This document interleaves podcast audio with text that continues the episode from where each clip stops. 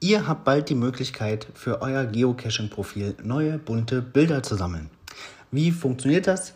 Die Weltwunder-Souvenir-Aktion wird um zwei weitere Level erweitert. Das heißt, ab dem 24.02.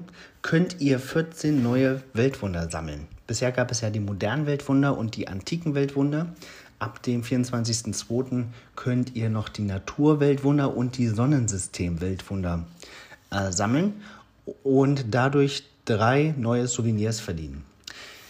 Die ähm, Weltwunder werden durch den Algorithmus wieder zufällig auf Geocaches verteilt. Bei Events gibt es derzeit keine, wahrscheinlich um Leute nicht zu animieren, ähm, besonders viele äh, Events aufzusuchen, jetzt wo immer noch die weltweite Pandemie herrscht.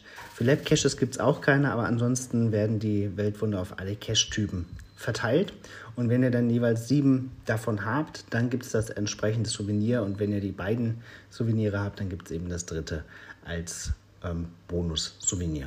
Es gibt eine ganz lange FAQ dazu, die werde ich euch in den Show Notes verlinken. Finde ich sehr spannend.